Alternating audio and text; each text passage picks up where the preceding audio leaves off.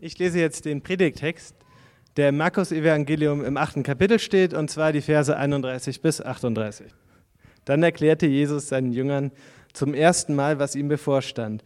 Der Menschensohn muss viel leiden. Er wird von den führenden Männern des Volkes, den obersten Priestern und den Schriftgelehrten verurteilt und getötet werden. Aber nach drei Tagen wird er von den Toten auferstehen. So offen sprach Jesus von seinem Tod. Da nahm ihn Petrus zur Seite, um ihn von diesem Gedanken abzubringen. Aber Jesus wandte sich um, sah seine Jünger an und wies Petrus scharf zurecht. Weg mit dir, Satan! Was du da sagst, kommt nicht von Gott, sondern ist menschlich gedacht. Jesus rief seine Jünger und die Menschenmenge zu sich und sagte, wer mein Jünger sein will, darf nicht mehr sich selbst in den Mittelpunkt stellen, sondern muss sein Kreuz auf sich nehmen und mir nachfolgen. Denn wer sich an sein Leben klammert, der wird es verlieren. Wer aber sein Leben für mich und für Gottes rettende Botschaft aufgibt, der wird es für immer gewinnen. Was hat ein Mensch denn davon, wenn ihm die ganze Welt zufällt, er selbst dabei aber seine Seele verliert? Er kann sie ja nicht wieder zurückkaufen.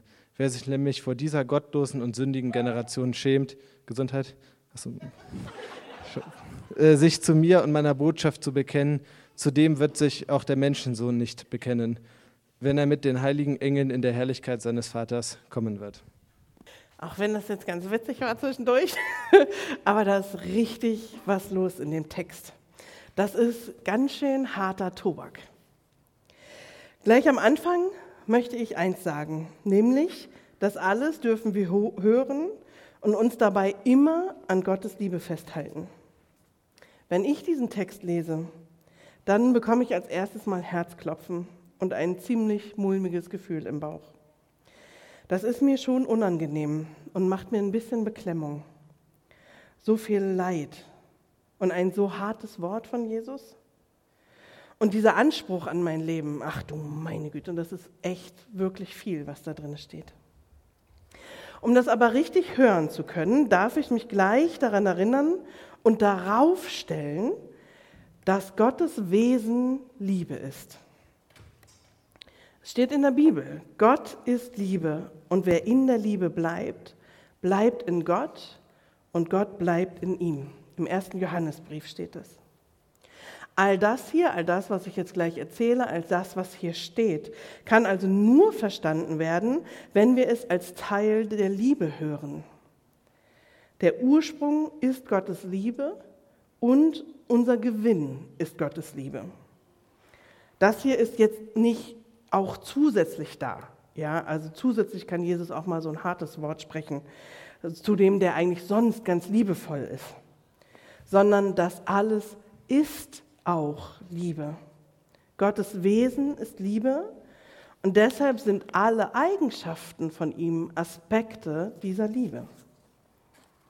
Ich nehme da mal kurz ein menschliches Beispiel, auch wenn das natürlich immer hinkt. Ja, mein Wesen ist natürlich nicht durch und durch Liebe, aber ich liebe meinen Sohn zum Beispiel. Und tatsächlich werde ich deshalb manchmal auch zornig. Zum Beispiel, wenn ich ihn beschützen will. Dann verteidige ich ihn und bin dabei zornig. Der Zorn ist also von meiner Liebe motiviert und kommt aus meiner Liebe. Er ist nicht auch noch da. Also ich liebe meinen Sohn und dann bin ich auch noch manchmal zornig, sondern ich liebe ihn und dann ist der Zorn ein Teil dieser Liebe. Also insoweit ein menschliches Beispiel, um das zu verdeutlichen. Das kann das nicht in der Gänze erfassen, aber ihr wisst, wo es ungefähr hingeht. Die Intensität und der Anspruch dessen, was Jesus hier sagt, wird deshalb nicht kleiner, aber es ist ein Wesen seiner Liebe. Wir schauen uns das mal ein bisschen gemeinsam weiter an. Also, Petrus nimmt Jesus hier zur Seite und kurz bevor er das getan hat, hatte er was ganz Gewaltiges getan. Er war nämlich der Erste, der Jesus als den Christus bezeichnet hat, als den Messias, den Retter, der von Gott kommt. Die Jünger sind gerade an der Mitte ihres Weges. Sie haben davor viele Wunder gesehen. Jesus hat ihnen was beigebracht von dem Reich Gottes, von all dem, ähm, wie das so vor sich gehen soll. Und jetzt hat Petrus es erkannt. Jesus ist der Retter, Er ist der Messias. Und hier steht, er redet ganz offen zu ihnen. Er redet von seinem Leid, was passieren muss. Ja? Jesus redet nicht mehr in Bildern, sondern er spricht ganz klar. Er benutzt sozusagen seinen Klarnamen. Keine Bilder mehr, kein sanftes Hinführen, die nackte Wahrheit. Ich werde so, wie du mich hier siehst, nicht von allen gesehen werden. Gottes Plan ist anders. Ich werde gedemütigt und wie ein Verbrecher behandelt. Ich werde leiden und ich werde getötet werden und dann werde ich auch wieder auferstehen weil ich den Tod besiege und alles, was dazugehört. Aber das war zu viel für Petrus. Das passte ganz ehrlich nicht in das Bild seiner Zeit. Die hatten ein Bild von einem strahlenden Messias, der die Regierung übernimmt, so wie der gute König David damals, ja. Er soll endlich soziale Gerechtigkeit schaffen und das Volk, die Juden von den Römern befreien und ihnen ihr Ansehen zurückgeben. Sie haben jemand erwartet, der endlich alles gut macht in ihrem Leben. Aber Jesus spricht hier davon, dass er leiden wird, dass er gedemütigt wird, sogar sterben wird. Das geht nicht in Petrus Kopf. Das passt nicht in seine Welt. Okay, Petrus nahm Jesus also zur Seite. So diskret war er ja schon. Er nimmt ihn zur Seite und wies Jesus zurecht. Er, er sagte, Jesus, Mensch, hör mal auf so zu reden, lass das, das kann doch so gar nicht sein. Petrus fand ganz klar, dass sein eigenes Bild, sein eigener Plan ein besserer Plan wäre und Jesus da irgendwas nicht ganz richtig verstanden haben kann. Ich vermute auch, dass Petrus das wirklich gut gemeint hat. Ich vermute, er wollte Jesus vielleicht sogar beschützen, beschützen vor diesem, was er da beschrieben hat. Gerade deshalb scheint mir auch die erste Reaktion von Jesus sehr heftig. Weiche von mir, Satan. Tritt hinter mich, heißt das in mancher Übersetzung. Das sind ziemlich scharfe Geschütze, finde ich. Und ich erschrecke mich doch sehr, wenn ich das lese. Also jetzt nicht mehr so, aber als ich sonst immer das erste Mal gelesen habe.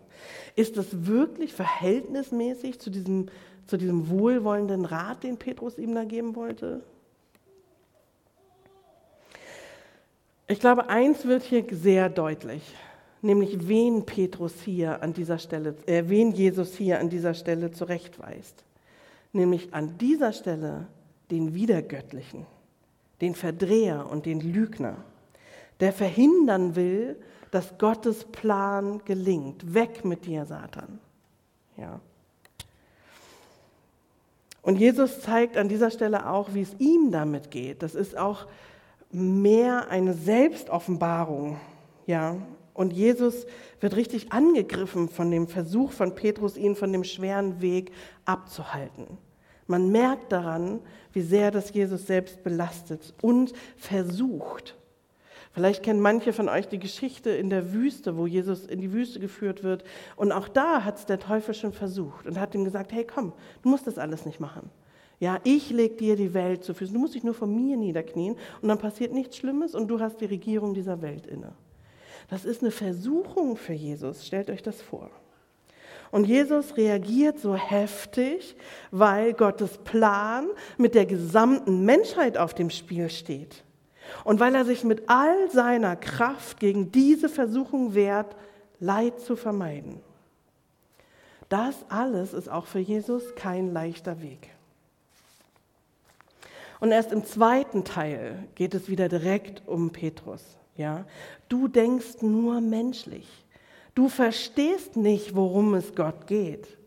Und du vertraust mir nicht, dass ich wirklich weiß, worum es geht.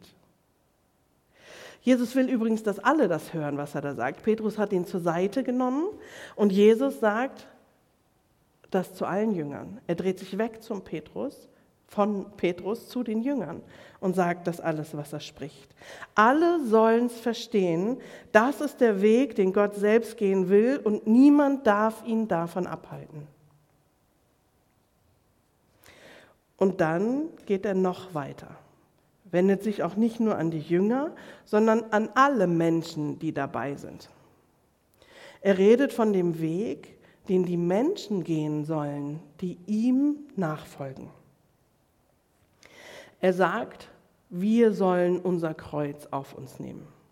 Er sagt nicht, wir sollen sein Kreuz auf uns nehmen. Wir können nicht die Welt retten.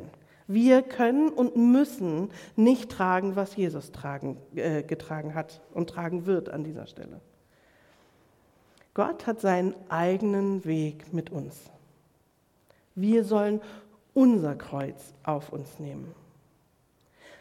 Und das heißt nicht, dass wir uns selbst auslöschen und zum Verschwinden bringen sollen, sondern dass wir uns zum Dienen bereit erklären, so wie Jesus uns gedient hat mit seiner Liebe am Kreuz.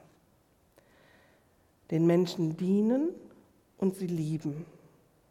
Gott und seine geliebten Menschen in den Mittelpunkt stellen, nicht mehr uns selbst. Also, Jesus kämpft Petrus versucht ihn abzuhalten, sagt, Jesus, komm, das kann so nicht sein. Und Jesus sagt, doch, genauso, Gott geht diesen Weg. Und wenn ihr mir nachfolgen wollt, dann geht euren Weg mit Gott. Stellt nicht mehr euch selbst in den Mittelpunkt, sondern stellt euch bereit zu dienen, so wie Jesus das getan hat, in Liebe den Menschen. Und Jesus führt das sogar noch weiter aus und macht es noch intensiver und spricht davon, von, von unserem ganzen Leben. Ja, er sagt, wenn du dich an dein Leben hier auf der Erde, so wie du es kennst und wie du es dir zurechtgelegt hast, festklammerst und deshalb mir nicht folgst, nicht mit mir zusammen sein willst, dann verlierst du am Ende alles. Was ist denn dieses Leben ohne Gottes Liebe? Was ist denn dieses kurze Leben im Gegensatz zur Ewigkeit in vollkommener Erfüllung in Gottes Gegenwart? Wenn du das vielleicht schon mal erlebt hast, vielleicht schon mal kurz gespürt hast, wie das ist, Gott zu erleben, mit ihm zusammen zu sein, von ihm geliebt zu sein, ja, seine Liebe zu entdecken. Und jetzt stell dir das vor in Ewigkeit, ja. Da kann man auf die Idee kommen, dass das wertvoller ist als das, was ich mir hier selber so zurechtbaue. Was auch manchmal ganz schön ist, aber nicht zu vergleichen mit dem. Lass dich also nicht blenden, sei nicht kurzsichtig und fürchte dich nicht. Er sagt, ich bin hier jetzt und in Ewigkeit, ich gehe mit dir. Alles andere kann schwer werden, ja, das kann sein. Und am Ende wird alles den Bach runtergehen. Aber ich, ich verlasse dich niemals. In mir kommt dein Herz wirklich zur Ruhe. Auch wenn um dich herum der Sturm tobt. Es lohnt sich, denn ewige Liebe ist dein Gewinn. Und noch weiter sagt er, schäm dich nicht für mich. Diese Welt kennt mich nicht und lebt auch nicht so, wie ich wie Gott es sich vorstellt. Sie leben für ihren eigenen Gewinn. Sie sind ihr eigener Gott. Sie wollen mich nicht. Versuche nicht dein Gesicht zu wahren, indem du mich auch nicht kennst. Ich hatte es am Anfang schon erwähnt, Petrus hatte ein Bild von Jesus als Messias, der den Juden auch ihr Ansehen zurückgeben sollte. Sie waren quasi ja, beherrscht von den Römern, sie waren nicht mehr ihre eigenen Herren und es war auch nicht gerade so, dass die Juden irgendwo wertgeschätzt wurden. Und Petrus selbst wollte auch sein Ansehen behalten. Petrus hatte seine größte Herausforderung an dieser Stelle noch vor sich, ja, als er Jesus verleugnete. Als Jesus verhört wurde wie ein Verbrecher und Demütigung und Gefahr vor Petrus lag, als das passierte, was Jesus angekündigt hat. Und wir wissen auch und werden da noch weiter von hören in der nächsten Zeit, Petrus hat die Herausforderung nicht gepackt. Er hatte sich von Jesus distanziert, weil er sein Ansehen nicht aufs Spiel setzen wollte, sein Gesicht nicht verlieren wollte und natürlich auch all die Gefahr, die damit zusammenhing, nicht erleben wollte. Wenn er diesen Messias-Gedanken im Kopf hatte, von diesem strahlenden Messias, dann kann er sich gut vorstellen, vielleicht als ehrenhafter Kämpfer für die gute Sache, für die Befreiung Israels wäre er an Jesu Seite gestorben. Das hatte er dann gesagt. Aber verachtet und verspottet, als unehrenhaft angesehen werden, das hat er zu dem Zeitpunkt nicht gepackt.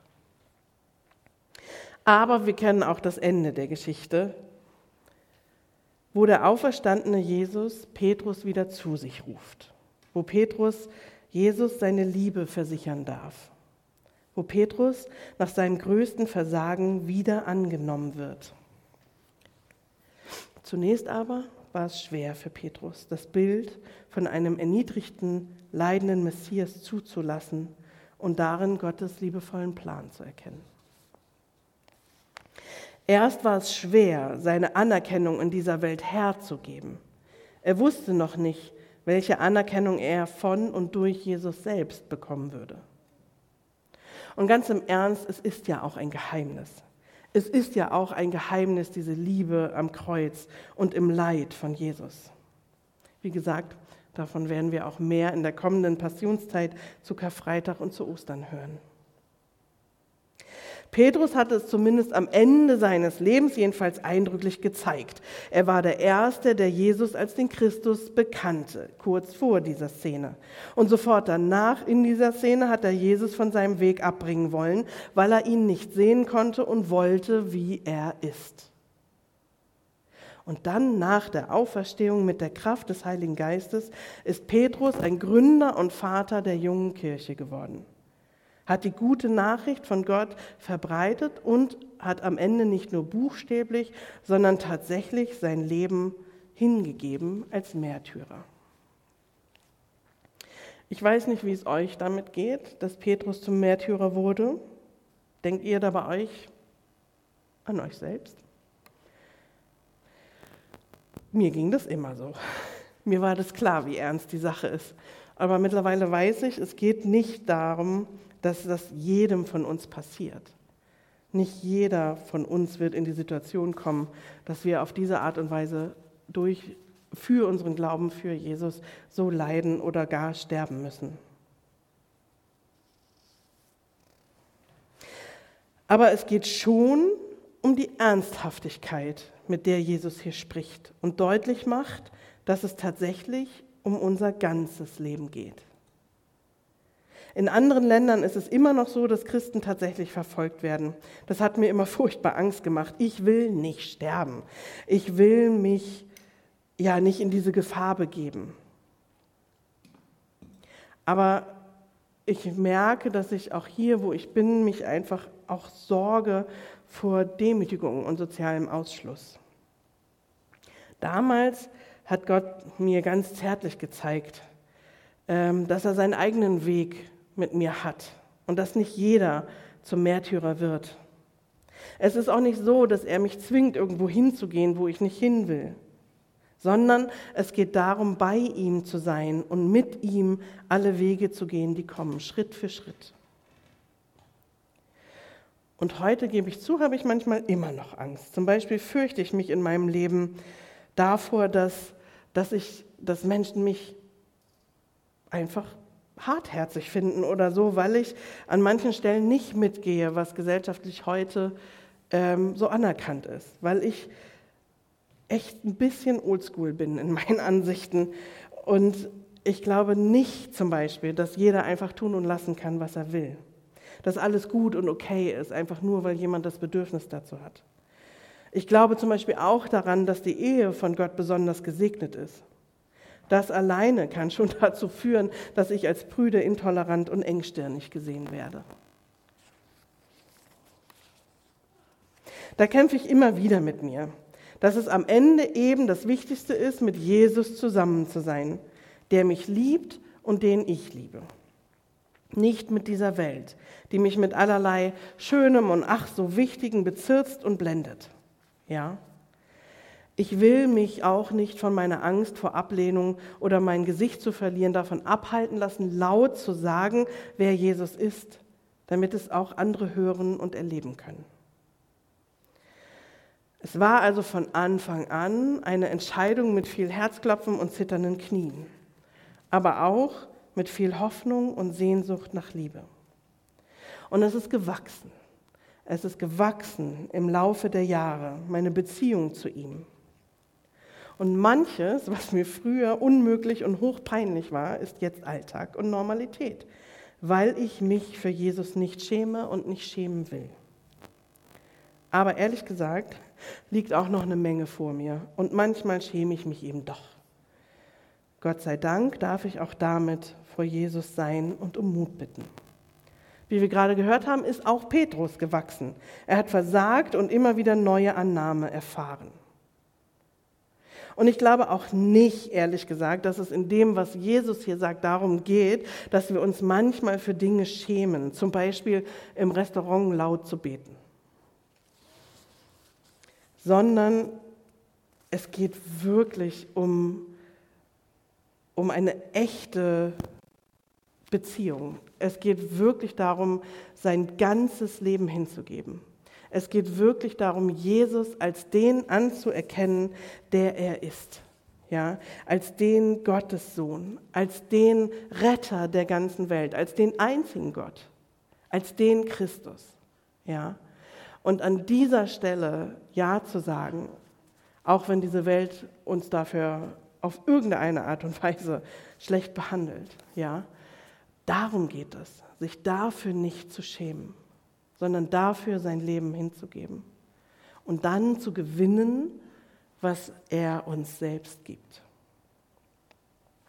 Es geht auch nicht darum, einfach nur ein, ein guter Christ zu werden und all das zu tun, was man tun soll. Dass man immer in den Gottesdienst geht, dass man fleißig viel Lobpreis hört, aber auch nur einen ganz bestimmten. Äh, dass man die Bücher liest, die empfohlen werden, dass man immer einen Bibelkreis hat oder einen Hauskreis oder so, dass man sein ganzes Leben einsetzt, sein Geld und seine Zeit für bedürftige Menschen und dann, dann machen wir das, was Jesus gesagt hat und dann sind wir gute Christen. Es ist nicht die religiöse Pflicht, die uns dazu bringt, Nachfolger zu sein, sondern es ist das mit ihm zusammen zu sein. Und aus dieser Liebe heraus sind diese Dinge auch gut, die ich genannt habe. Ich will nicht sagen, dass sie nicht gut und nicht nötig sind, aber sie kommen daher, weil ich Menschen suche, zum Beispiel, die Jesus auch lieben, weil ich mit ihnen zusammen diese Dinge teilen möchte und erleben möchte und weil ich dadurch Jesus besser kennenlerne. So rum, so rum läuft es, nicht andersrum.